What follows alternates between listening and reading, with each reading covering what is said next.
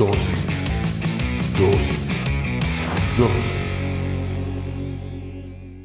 Bienvenido seas una vez más a Dosis. Hoy hablaremos sobre las críticas. Para eso vamos a leer Nehemías 4 del 1 al 3. Cuando Zambalat se enteró que estábamos reconstruyendo la muralla, se enojó muchísimo, se puso furioso y se burló de los judíos, diciendo ante sus amigos y los oficiales del ejército de Samaria, ¿qué cree que está haciendo este pobre y debilucho grupo de judíos? ¿Acaso cree que pueden construir la muralla en un día por tan solo ofrecer unos cuantos sacrificios? ¿Realmente creen que pueden hacer algo con piedras rescatadas de un montón de escombros y para colmo piedras calcinadas? Tobías, el amonita, que estaba a su lado, comentó, Esa muralla se vendría abajo si tan siquiera un zorro caminara sobre ella. Cierra tus ojos, vamos a orar. Señor, te damos gracias por el privilegio que nos das de aprender en pequeñas dosis de tu palabra. Te pedimos que hables a nuestra vida, a nuestra mente, a nuestro corazón, a nuestro espíritu, que nos permitas aprender todo lo que tú quieres enseñarnos en esta dosis y ponerlo en práctica. Gracias, Señor, en el nombre de Jesús. Amén y amén. Como te digo, hoy vamos a hablar sobre las críticas. ¿Cuántos de nosotros no hemos sido criticados y cuántos de nosotros no hemos criticado a alguien? Creo que las críticas se vuelven parte de nuestras vidas, no una parte fundamental, sino parte de nuestras vidas, porque tarde o temprano vas a estar bajo el escrutinio de algunas personas que por envidia, por celos, por contienda, por enojo, van a criticar absolutamente todo lo que tú hagas. No importa si lo estás haciendo con la mejor intención, no importa si lo estás haciendo con la mejor calidad, no importa si lo estás haciendo para beneficiar a otras personas y no beneficiarte tú, siempre estas personas, por todos esos sentimientos que tienen metidos adentro, van a buscar la manera de criticarte tal y como lo leímos hoy en el pasaje.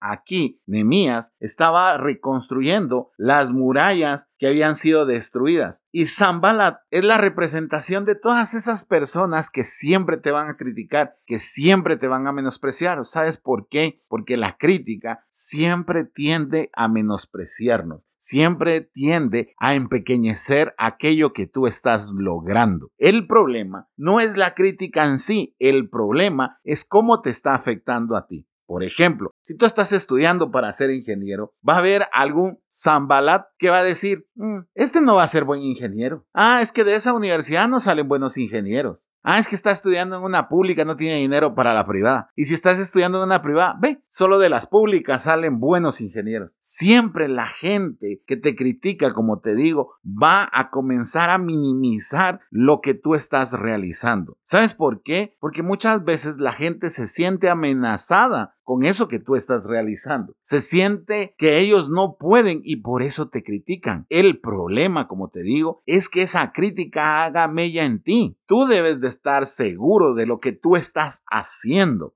no estar seguro de lo que la gente está diciendo. La gente puede decir lo que quiera de ti, pero el que tiene que tener la certeza, la seguridad y la convicción de lo que está haciendo en su vida, eres tú. ¿Cuántas veces, como te digo, no te han criticado? ¿Y cuántas veces no te han sacado de balance esas críticas? Y es que ahí es donde comienzan las cosas. ¿Sabes por qué? Porque en ese momento, cuando a ti te sacan de balance, tú también empiezas a criticar. Tú también empiezas a defenderte. Y no necesitas defender. La vida no está hecha de palabras, está hecha de hechos. Escúchalo otra vez. La vida no está hecha de palabras, sino de hechos. La gente que critica es palabrería. Tu vida se va a formar a través de tus hechos, no de lo que dice la gente. Tú puedes ser el mejor ingeniero y posiblemente nadie va a aplaudir lo que tú vas a hacer, pero tú te vas a sentir satisfecho, realizado, porque estás haciendo un trabajo de excelencia. De eso se trata. El problema es que hemos caído en ese juego, de que nos critican y nosotros criticar. Imagínate a Nemías, si hubiese perdido el tiempo, si les hubiese hecho caso, así como lo dice Zambalán. ¿Realmente creen que pueden hacer algo con piedras rescatadas de un montón de escombros y para colmo piedras calcinadas? Estaba despreciando la materia prima con la que contaba Nehemías. Nehemías pudo haber en ese momento dicho, tiene razón en la crítica que está haciendo. Con esas piedras yo no puedo hacer nada. ¿Y sabes qué hubiese hecho Nehemías? Parar la construcción. Y el que estaba criticando hubiese conseguido lo que quería. La crítica viene a ti para detener tu progreso.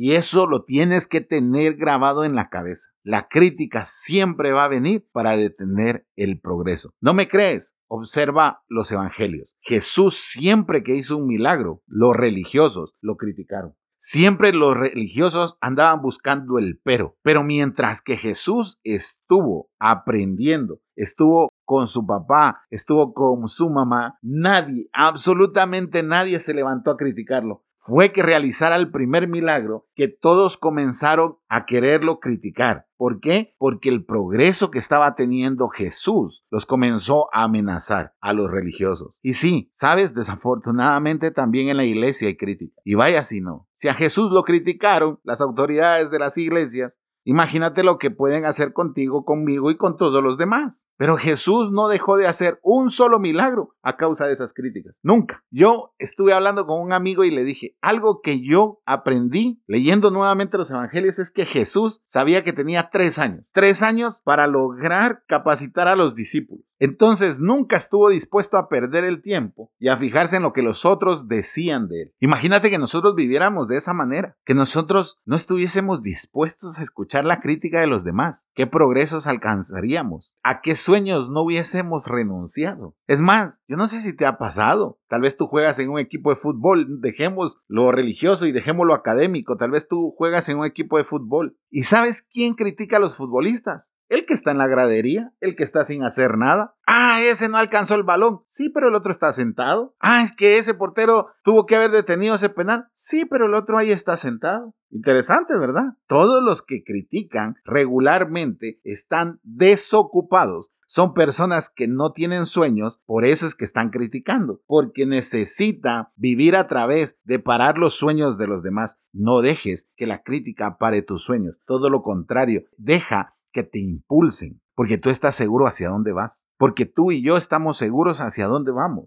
No vamos hacia donde la gente lo decreta. Nosotros vamos hacia donde la palabra de Dios nos ha guiado y nos está diciendo. Hablábamos hace poco sobre los pensamientos y el Señor dice en su palabra, es que mis pensamientos son mayores que los de ustedes, son mejores, son más altos esos pensamientos. Entonces nosotros debemos de aprender que Dios no está criticándonos a nosotros, sino que Dios nos está impulsando, nos está dando ánimo, nos está diciendo sigue adelante, si te confundes, ven y ponte a cuentas, pide perdón, arrepiéntete y continúa. Mira, Dios está tan interesado en que nosotros no pongamos atención a la crítica, que nos dejó este ejemplo en Nehemías. Porque observa, observa esto. Nehemías, al no ponerle atención a la crítica, mira lo que logra.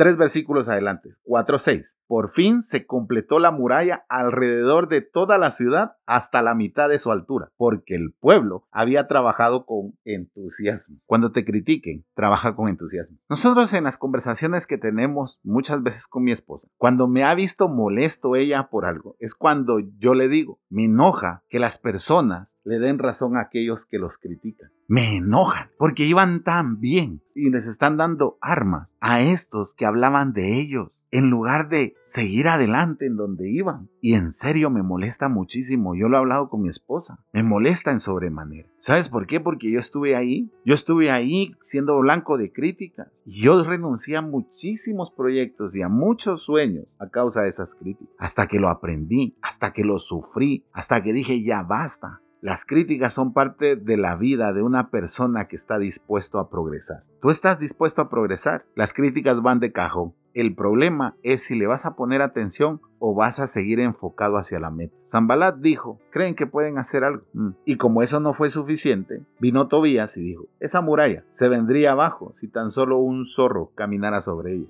No pienses que ignorar las críticas las va a callar, las va a incrementar. Pero recuerda esta historia, recuerda lo que hoy leímos. Estuvo la muralla hasta la mitad porque ellos siguieron trabajando con entusiasmo. Nehemías no permitió que la crítica lo apartara de su sueño, que era reconstruir las murallas. Critican por el lugar donde estudias, no te preocupes. No pierdas de vista el día que levantes el diploma de que te graduaste. Critican por el sueldo que tienes. No te preocupes. Esfuérzate. Con la bendición de Dios, no solo vas a aumentar tus ingresos, sino que posiblemente tú te conviertas en un empresario. Te critican por lo que tú haces en tu casa, con tu familia, por las decisiones financieras que tomas. No te preocupes. Recuerda que no hay nada mejor que no deberle nada a nadie.